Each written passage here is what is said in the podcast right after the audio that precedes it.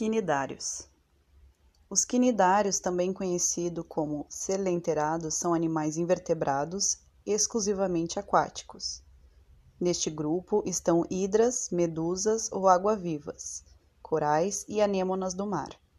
Eles são os primeiros animais a apresentarem uma cavidade digestiva ou cavidade gastrovascular no corpo, ou seja, um espaço onde o alimento é digerido. O alimento entra pela boca e é direcionado para esta cavidade.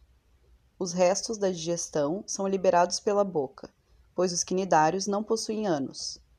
Nesse sentido, é importante observar que os animais com um sistema digestório completo possuem duas aberturas, a boca e o ânus.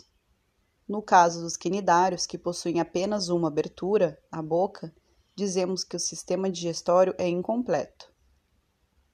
Também é interessante observar as formas dos indivíduos desse grupo. Eles apresentam reprodução com gerações alternadas, ou seja, intercalam entre o pólipo e a medusa durante seu ciclo de vida.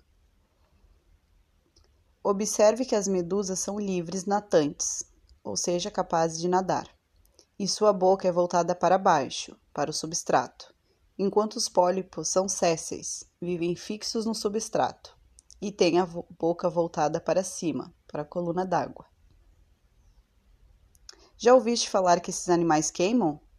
Talvez isso já tenha acontecido contigo. Infelizmente, isso ocorre porque eles têm um mecanismo de defesa que aciona células denominadas quinidócitos. Tocar nessas células pode ativar o processo de liberação de um líquido urticante, que pode causar queimaduras em nossa pele. Quinida quer dizer urtiga, por isso o nome dessa célula e desse grupo de animais.